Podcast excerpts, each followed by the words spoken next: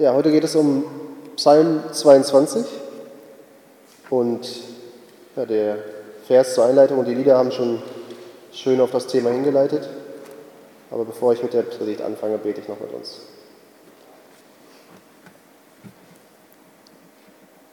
Vater Himmel, ich danke dir für diesen Tag, ich danke dir für dein Wort.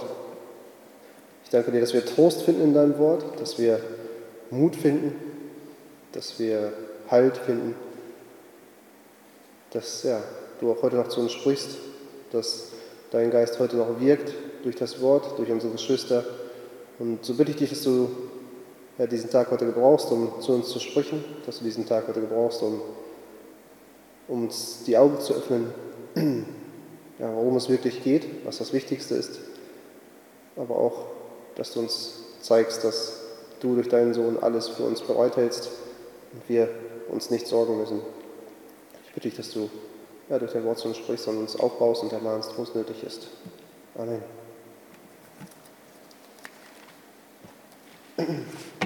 Ja, es geht heute um Psalm 22. Das ist ein Psalm, der zutiefst von Leid und Not und Verzweiflung geprägt ist. Und es ist wieder ein Psalm Davids und es ist schon beachtlich, der so einen Mann der sein Leben lang im Vertrauen auf Gott die Gefahren nicht gemieden hat, sei es im Kampf gegen wilde Tiere, um die Schafe zu beschützen, oder sei es im Kampf gegen Goliath, um das Volk zu beschützen und vor allem auch für den Namen Gottes einzustehen. Es ist beachtlich, so einen Mann in so einer Lage zu sehen und solche Worte von ihm zu lesen.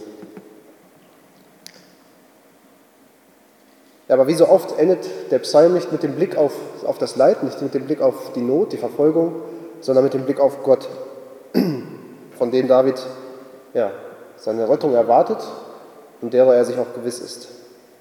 Und das Thema dieses Psalms könnte man nennen, die Erlösung eines rechtschaffenen Leidenden von seinen Feinden.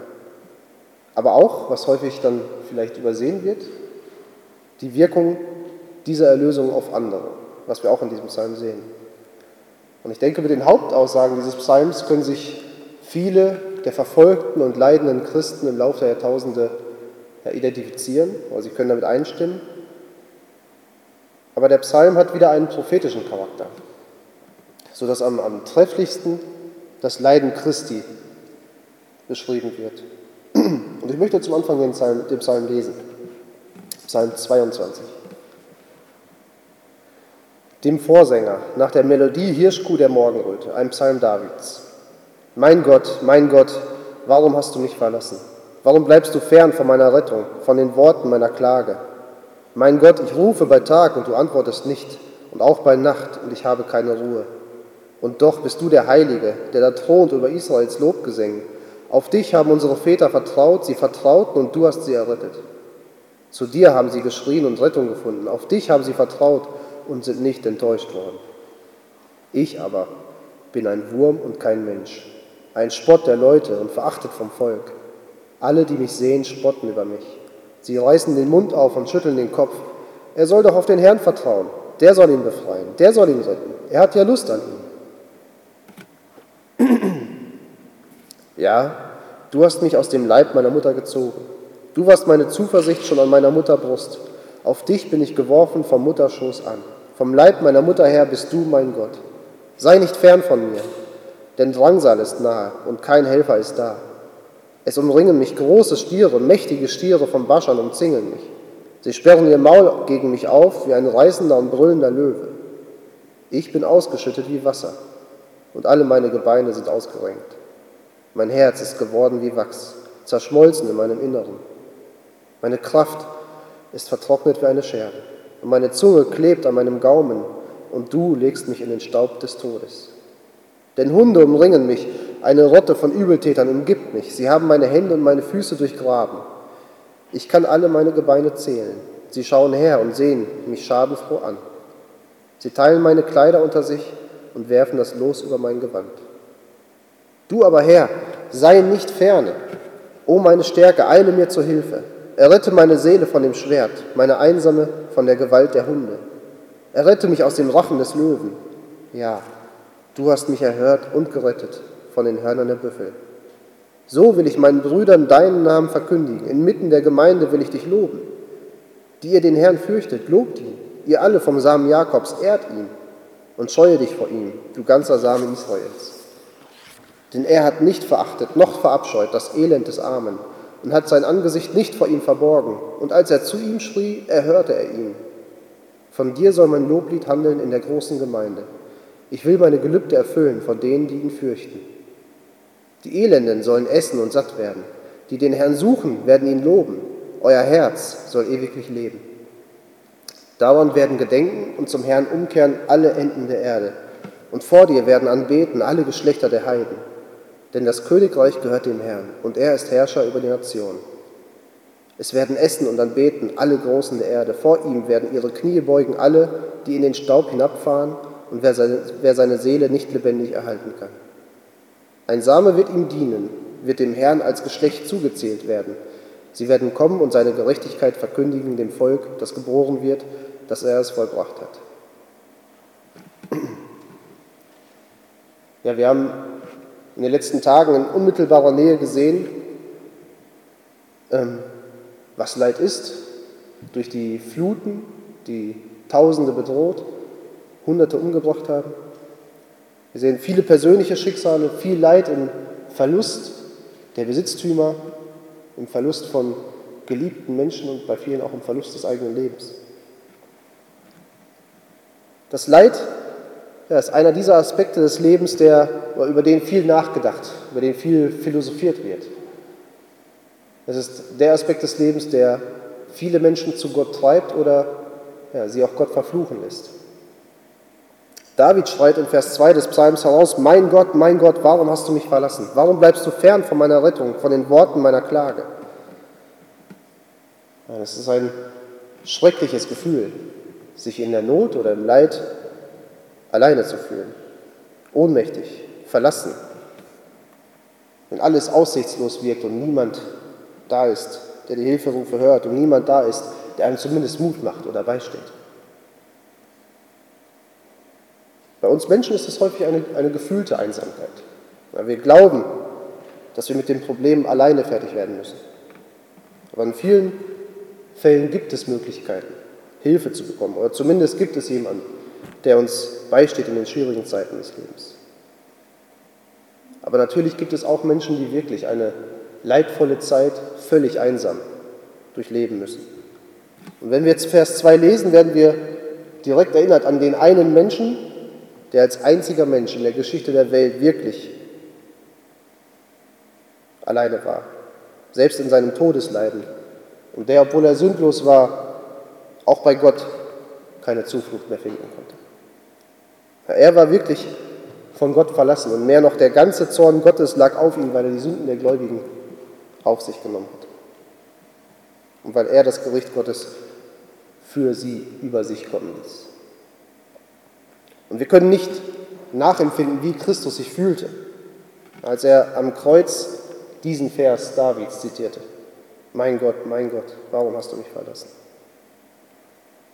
Bei Jesus war es nicht wie der Schrei Davids, der seine Umstände nicht begreifen konnte. Es war nicht wie der Schrei eines Christen, der ungeduldig oder, oder vielleicht auch verzweifelt das Ende seines Leides nicht sehen konnte und nicht verstehen konnte, was passierte.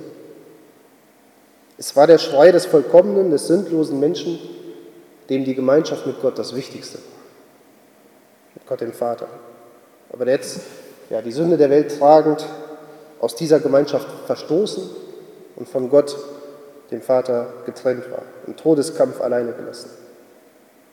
Und nicht das unermessliche Leiden war das Schlimmste für Christus in dieser Zeit, sondern das Verlassensein vom Vater. Aber wie bei Christus sehen wir bei David auch, dass sie trotz des Leides, trotz des Verlassenseins nur einen kennen, an den sie sich wenden. Beide wenden sich im Gebet an Gott. David fühlte sich verlassen, Christus war verlassen. Aber auch in dieser Zeit des Leids und des Gerichts zeigt er uns als Vorbild im Glauben, dass zuerst Gott der Vater ist, an den wir uns im Leid wenden sollen. Und auch David lebt uns das vor. Ja, obwohl er das Leid nicht verstand, verging kein Tag und keine Nacht, an dem er nicht im Gebet vor Gott kam und seine Sorgen vor ihm ausbreitete. In Vers 3 sagt er, mein Gott, ich rufe bei Tag, du antwortest nicht, und auch bei Nacht, und ich habe keine Ruhe. Aber seine geplagte Seele kennt keinen besseren Zufluchtsort. Auch wenn die Hilfe oder die Antwort auf seine Fragen, auf seine Gebete anscheinend auf sich warten lässt. Ja, ganz im Gegenteil. Wir sehen bei David, größere Not führt bei ihm nur zu noch dringlicherem Gebet, zu lauterem Rufen nach Gott. Und dazu ruft uns auch Christus in Lukas 11 auf, ja, unnachlässig im Gebet vor Gott zu treten. Und dabei dürfen wir eine Antwort Gottes erwarten, sagt er uns. Und deswegen sehen wir auch die Hoffnung, die David in den Versen 4 bis 6 zeigt. Und doch bist du der Heilige, der da thront über Israels äh, Lobgesängen. Auf dich haben unsere Väter vertraut. Sie vertrauten und du hast sie errettet. Zu dir haben sie geschrien und Rettung gefunden. Auf dich haben sie vertraut und sind nicht enttäuscht worden. Ja, seine Hoffnung basiert nicht auf blindem Vertrauen. Sie basiert nicht darauf, dass er sich seines, eigenes, seines eigenen Wesens bewusst ist und dass er denkt, dass er es verdient hätte, von Gott erhört und errettet zu werden. Seine Hoffnung basiert einzig auf der Heiligkeit des Vaters, der sein Wort hält und der durch die Zeiten seinem Volk immer wieder Erlösung gebracht hat. Und deswegen lässt David nicht von Gott ab, sondern er ruft nach ihm. Und dadurch zeigt sich sein Glauben, dass er ausharrt, dass er festhält.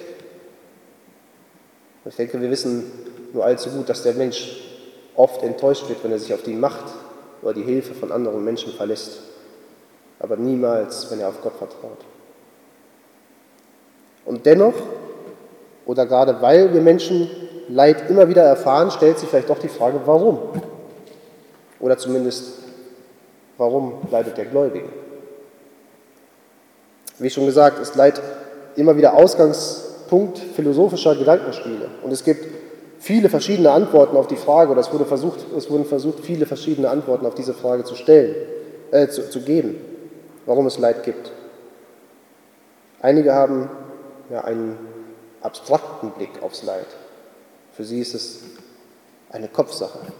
Leid ist eine Illusion, die überwinden werden muss mit der richtigen Einstellung, mit der richtigen Geisteshaltung. Es ist eine Einbildung. Andere erkennen das Leid als Schicksalsschlag, auf den wir keinen Einfluss haben und es einfach durchstehen müssen. Beides sind sehr, sehr trostlose Ansichten, die keinen seelsorgerlichen Ansatz für den Umgang mit Leid bieten. Und ich glaube, in unserer Gesellschaft ist wohl am ehesten die Sicht vertreten, dass Leid ein unverdienter Schicksalsschlag ist.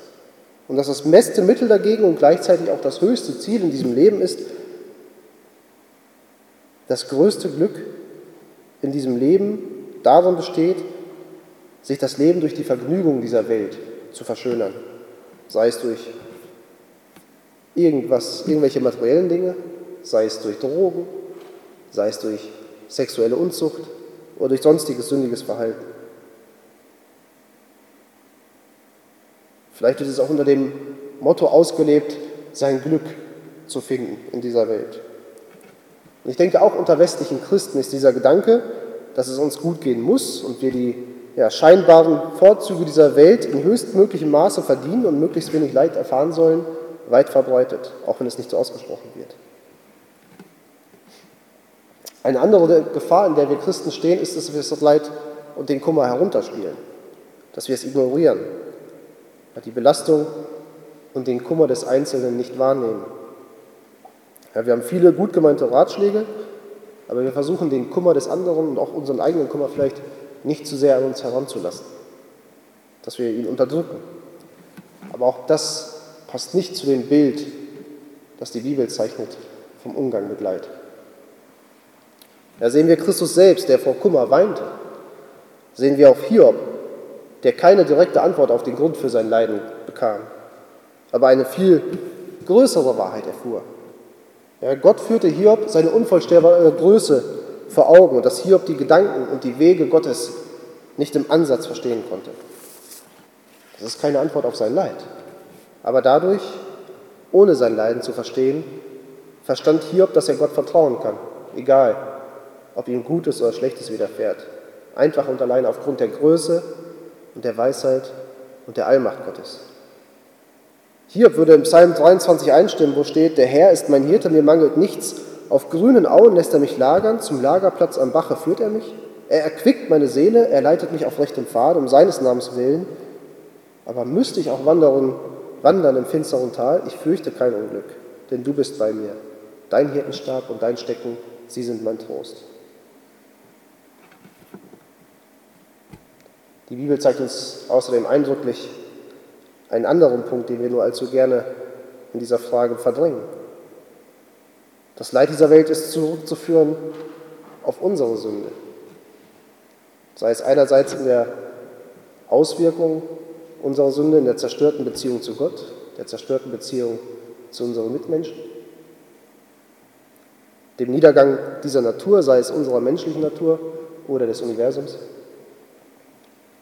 oder andererseits auch auf direkte Züchtigung oder Zurechtweisung durch Leid von Gott, um uns vor schlimmerem Leid zu bewahren, dem Leid unserer Seele. Und bei diesem Gedanken kommen wir zu dem Schlüsselwort in dem Gedanken des Psalms bisher. Das wichtigste Wort sehen wir in Vers 4, in der Heiligkeit Gottes. Jemand hat es so formuliert, die Heiligkeit Gottes ist nur ein weiterer Aspekt seiner Treue und Barmherzigkeit. Je lebendiger und umfassender unsere Vorstellung von der Sünde ist, desto erhabener und eindrucksvoller wird unser Blick auf die göttliche Heiligkeit sein. Während die Heiligkeit Gottes im höchsten Maß anerkannt und angebetet wird, scheint sich der betrübte Sprecher in diesem Vers zu wundern, wie der heilige Gott ihn verlassen und zu seinen Schreien schweigen kann. Das Argument lautet, du bist heilig, oh, warum verlässt du deinen Heiligen in der Stunde seiner schärfsten Qualen? Wir dürfen die Heiligkeit Gottes nicht in Frage stellen, aber wir dürfen aus ihr argumentieren und sie als Argument in unseren Bitten verwenden. Wir dürfen wissen, dass Gott aufgrund seines Namens und seines Wortes bei uns ist. Ob wir aufgrund von Züchtigung leiden oder aus einem anderen Grund, den wir nicht kennen, sein Wort lehrt uns beides, dass wir kein Anrecht darauf haben, ohne Leid in diese Welt zu leben, aber genauso, dass im Endeffekt alles zu unserem Guten, zu unserem Heil geschieht und Gott verherrlicht wird. Und in dieser Gewissheit sollten wir Leid nicht abtun oder versuchen zu verdrängen durch weltliche Mittel, unseren Schmerz zu betäuben. Vielmehr sollte es uns dazu führen, gerade im Leid auch Gott zu suchen, der durch die Zeiten gezeigt hat, dass er erlöst und dass er selbst sich mit seinem Wort verpflichtet hat, ja, die Seinen zu bewahren und zu erlösen. Es bleibt vielleicht auch die Frage, aus welchem Grund wir im Leid trauern und warum wir bestimmte Dinge als Leid empfinden. Vielleicht aufgrund dessen, weil wir etwas verloren haben, was wir in dieser Welt schätzen und nicht darauf vertrauen, dass Gott uns gibt und nimmt nach seinem Ermessen und dass er zu unserem Wohle entscheidet? Zweifeln wir daran, dass er die Dinge gut führen kann? Das heißt nicht, dass wir nicht um eine geliebte Person trauern dürfen ja, die wir verlieren oder sonstig, äh, sonstigen Gründen, die uns Not und Kummer bereiten. Und dass wir es nicht zum Ausdruck bringen dürfen, wenn wir leiden. Ganz im Gegenteil. Aber argumentieren wir aus der Sichtweise, dass wir meinen, dass uns etwas zusteht, beziehungsweise dass wir etwas nicht verdient haben? Oder wenden wir uns in unserer Trauer im Vertrauen auf Gott oder an Gott, um uns ja, seiner Hilfe und seiner Führung anzuvertrauen und um Kraft zu bitten? die Situation überstehen zu können. Auch wenn wir sie nicht verstehen und auch wenn wir alleine nicht in der Lage sind, sie zu ertragen. Und das dürfen und sollen wir auch. Wir sollen genauso offen mit unserem Kummer zu Gott kommen. Wir sehen ja auch in den weiteren Versen, wie David sich fühlt, wie das Letzte, ein Nichts, von allem verachtet und verspottet. In Vers 7 bis 9 schreibt er, ich aber bin ein Wurm und kein Mensch, ein Spott der Leute und verachtet vom Volk. Alle, die mich sehen, spotten über mich. Sie reißen den Mund auf und schütteln den Kopf. Er soll doch auf den Herrn vertrauen. Der soll ihn befreien, der soll ihn retten. Er hat ja Lust an ihm. Zum Leid kommt auch noch der Spott dazu und gipfelt in der Verhöhnung seines Gottes. Wir können diesen Punkt vielleicht nicht nachvollziehen, weil wir es nicht so oft erleben, dass wir im Leid verspottet oder verhöhnt werden.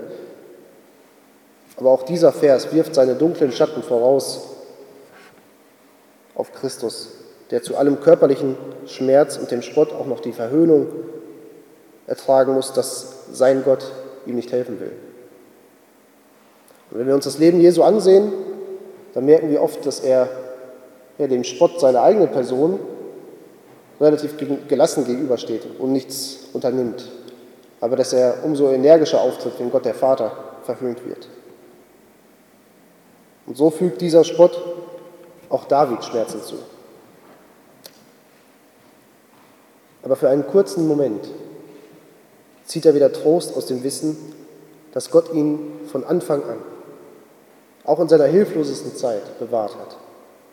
In Vers 10 und 11 schreibt er, ja, du hast mich aus dem Leib meiner Mutter gezogen, du warst meine Zuversicht schon an meiner Mutter Brust. Auf dich bin ich geworfen vom Mutterschoß an, vom Leib meiner Mutter her, bist du mein Gott.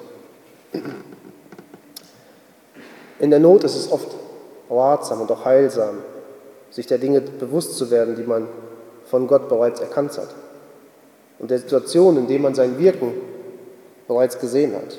Er, der uns seit der Geburt bewahrt hat, wird uns auch bis zum Tod bewahren, zum Heil, ungeachtet des Leids in dieser Welt. Und dieses Wissen soll uns stärken in der Stunde, wo er, wo er uns fern scheint. Und aus dieser Erinnerung ruft David zum zweiten Mal seine immer wiederkehrende Bitte, sei nicht ferne. Denn trotz dieses Wissens kann unser Umfeld bedrohlich wirken. So schreibt David in den Versen 12 bis 19. Sei nicht fern von mir, denn Drangsal ist nah und kein Helfer ist da. Es umringen mich große Stiere, mächtige Stiere, von Baschan umzingeln mich. Sie sperren ihr Maul auf gegen mich, wie ein reißender und brüllender Löwe. Ich bin ausgeschüttet wie Wasser und alle meine Gebeine sind ausgerenkt. Mein Herz ist geworden wie Wachs, zerschmolzen in meinem Innern. Meine Kraft ist vertrocknet wie eine Scherbe und meine Zunge klebt an meinem Gaumen und du legst mich in den Staub des Todes. Denn Hunde umringen mich, eine Rotte von Übeltätern umgibt mich, sie haben meine Hände und meine Füße durchgraben. Ich kann alle meine Gebeine zählen. Sie schauen her und sehen mich schadenfroh an. Sie teilen meine Kleider unter sich auf und werfen das Los über mein Gewand. Ja, wie sehr kann das auf jemanden zutreffen, der von Kindheit an leiden muss? Vielleicht schon als Kleinkind, körperlich oder psychisch, misshandelt, missbraucht wurde und nie einen Ort der Freude und der Sicherheit kennt oder kannte. Diese Verse beschreiben diese Qual, diese äußerste Erschöpfung und Verzweiflung. Aber selbst für diese armen Geschöpfe gilt, wenn sie sich an Gott hält, die Zusage Gottes, dass er es bewahren wird und dass er viel größeres Heil bereithält, als es in dieser Welt jemals finden könnte.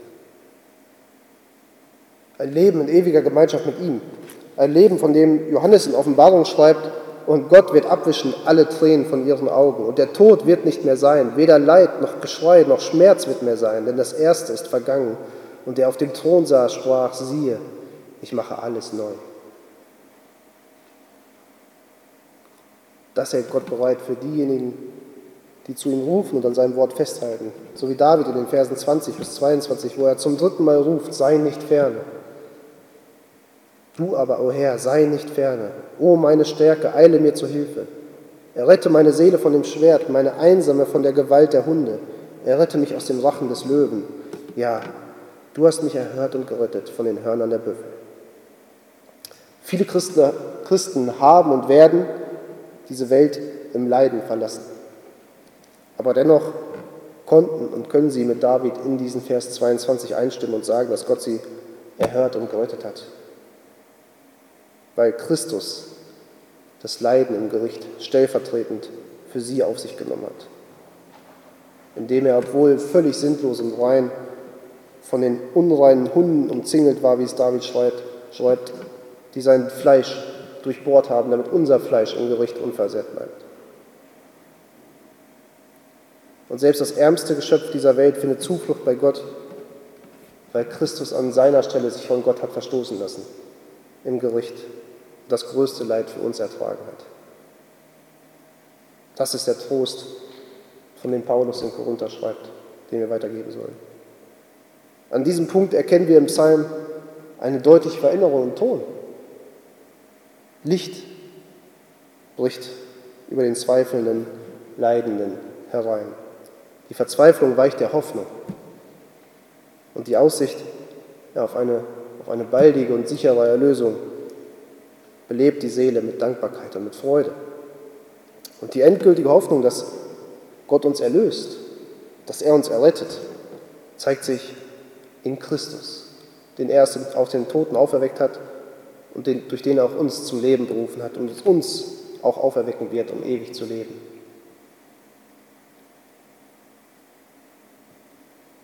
Und dann lesen wir in den nächsten Versen, dass diese Erlösung eine Auswirkung auf die Menschen um uns herum hat oder zumindest auf unser Verhalten unseren Mitmenschen gegenüber. David schreibt ab Vers 23 bis zum Schluss, wie ihn diese Gewissheit, dass Gott ihn errettet, zum Lob, aber auch zur Verkündigung der Größe Gottes führt. So schreibt er ab Vers 23. So will ich meinen Brüdern deinen Namen verkündigen. Inmitten der Gemeinde will ich dich loben. Die ihr den Herrn fürchtet, lobt ihn. Ihr alle vom Samen Jakobs ehrt ihn und scheut euch vor ihm, du ganzer Same Israels. Denn er hat nicht verachtet noch verabscheut das Elend des Armen und hat sein Angesicht nicht vor ihm verborgen, und als er zu ihm schrie, erhörte er ihn. Von dir soll mein Loblied handeln in der großen Gemeinde. Ich will meine Gelübde erfüllen vor denen, die ihn fürchten. Die Elenden sollen essen und satt werden. Die den Herrn suchen, werden ihn loben. Euer Herz soll ewiglich leben. Daran werden gedenken und zum Herrn umkehren alle Enden der Erde, und vor dir werden anbeten alle Geschlechter der Heiden. Denn das Königreich gehört dem Herrn, und er ist Herrscher über die Nationen. Es werden essen und anbeten alle Großen der Erde. Vor ihm werden ihre Knie beugen alle, die in den Staub hinabfahren, und wer seine Seele nicht lebendig erhalten kann. Ein Same wird ihm dienen, wird dem Herrn als Geschlecht zugezählt werden. Sie werden kommen und seine Gerechtigkeit verkündigen dem Volk, das geboren wird, dass er es vollbracht hat. Und auch hier wird deutlich, David stellt sich nicht selbst in den Mittelpunkt. Nicht wie er Leid erfahren und gerettet hatte, ist jetzt der Ausgangspunkt des Lobes, sondern der Name des Herrn steht im Mittelpunkt, der all seine Eigenschaften und seine Taten beinhaltet und der dadurch gelobt wird. Und David lobt Gott nicht nur für sich selbst, sondern teilt dieses Lob mit den Brüdern, die diesen Herrn fürchten. Auch hier ist das vollkommene Vorbild Jesu, der selbst freiwillig das größte Leid auf sich genommen hat, um seinen Brüdern zu der Zeit, als sie noch seine Feinde waren, Gottes Errettung zu verkündigen und diese Errettung durch seinen eigenen Tod und durch seine eigene Auferstehung zu bewirken. Und diese Botschaft ist es, von der David schon spricht, auch wenn er nicht genau wusste, wie es aussehen würde, aber der auf diesen kommenden Messias vertraute. Diese Botschaft ist es, die alle Menschen auf der ganzen Welt hören sollen. Und wenn jemand bisher einen Unterschied gemacht hat zwischen dem Gott des Alten Testaments und dem Gott des Neuen Testaments, oder zumindest der Meinung war, dass Gottes Plan sich durch Christus geändert hat. Der sieht hier, dass auch durch David prophezeit wurde, was Gott Abraham schon verheißen hatte, dass durch seinen Samen die ganze Welt gesegnet werden sollte. Und alle, sagt David, die sich ihm demütig unterwerfen, die ihm ehrfürchtig begegnen, die sollen ihn loben. Jemand hat gesagt, demütige Ehrfurcht vor Gott ist eine so notwendige Vorbereitung, um ihn zu preisen, dass niemand geeignet ist, zu seiner Ehre zu singen, als solche, die sein Wort verehren. Heilige Furcht sollte immer die Tonart der singenden Kirchenbank bestimmen. Wo Jesus die Melodie vorgibt, können nur heilige Lippen zu singen wagen. Ja, wir alle haben Grund, Gott zu loben. Und wenn wir sonst nichts haben, bleibt unser Lob Gottes bestehen, weil er uns geliebt und gerettet hat. Nicht wegen unseres edlen Wesens oder wegen unserer noblen Taten, sondern weil er um seines Namens willen nicht verachtet noch verabscheut das Elend des Armen und sein Angesicht nicht vor ihm verborgen hat, wie David es sagt. Ja, hier zeigt sich wieder, was wir im Psalm 8 schon gesehen haben, dass Gott das Kleine, das Schwache dieser Welt ansieht und es gebraucht. Und ihm verdanken wir alles, auch wenn wir das durch unseren Fokus auf diese Welt oder durch, auf die Dinge in dieser Welt oder wegen der Furcht vor Menschen oft vergessen. Und was für einen Unterschied sehen wir zwischen Vers 3 und Vers 25. In Vers 3 lesen wir, mein Gott, ich rufe bei Tag und du antwortest nicht. In Vers 25 heißt es dann, als er, der Arme, zu ihm schrie, erhörte er ihn. Es ist diese Erkenntnis, die wir uns bewahren sollen für Zeiten der Not, aber nicht als blinde Hoffnung, sondern als Gewissheit, die durch Christus festgemacht ist. Die Hoffnung, von der ich rede, finden wir in Vers 27. Da schreibt David, die Elenden sollen essen und satt werden, die den Herrn suchen, werden ihn loben, euer Herz soll ewiglich leben. Bevor wir uns aber ausruhen auf dieser Gewissheit, auf dem Gedanken des Festmahls an der Tafel Gottes, noch eine abschließende Frage. Wer sind die, die essen und satt werden? Es sind diejenigen, die Gott dienen und seinen Namen verkündigen, wie wir in den letzten beiden Versen lesen, Vers 31 und 32. Ein Same wird ihm dienen, wird dem Herrn als Geschlecht zugezählt werden. Sie werden kommen und seine Gerechtigkeit verkündigen dem Volk, das geboren wird, dass er es vollbracht hat. Um das Ganze abschließend zusammenzufassen, möchte ich eine passende Stelle aus dem Hebräerbrief lesen, aus Hebräer 2, die Verse 9 bis 16. Wer mitlesen möchte, Hebräer 2, die Verse 9 bis 16.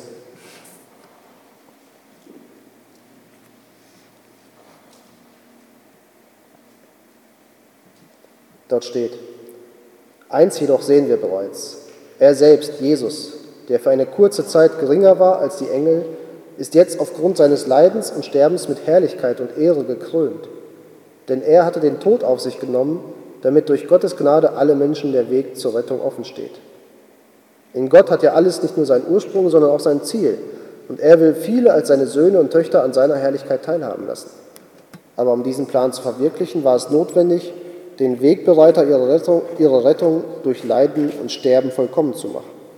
Er, der sie heiligt und sie, die von ihm geheiligt werden, haben nämlich alle denselben Vater. Aus diesem Grund schämt sich Jesus auch nicht, sie als seine Geschwister zu bezeichnen, etwa und wenn er sagt, jetzt kommt ein Zitat aus dem Psalm, ich will meinen Brüdern verkündigen, wie groß du bist, o oh Gott, mitten in der Gemeinde will ich dir Loblieder singen. An einer anderen Stelle sagt er, nichts soll mich davon abbringen, auf Gott zu vertrauen und fährt dann fort, hier bin ich und das sind die Kinder, die Gott mir gegeben hat. Weil nun aber alle diese Kinder Geschöpfe aus Fleisch und Blut sind, ist auch er ein Mensch von Fleisch und Blut geworden. So konnte er durch den Tod den entmachten, der mit Hilfe des Todes seine Macht ausübt, nämlich den Teufel, und konnte die, deren ganzes Leben von der Angst vor dem Tod beherrscht war, aus ihrer Sklaverei befreien. Lob den Herrn voller Ehrfurcht, denn er hat nicht verachtet noch verabscheut das Elend des Armen und hat sein Angesicht nicht vor ihm verborgen. Und als er zu ihm schrie, erhörte er ihn. Amen.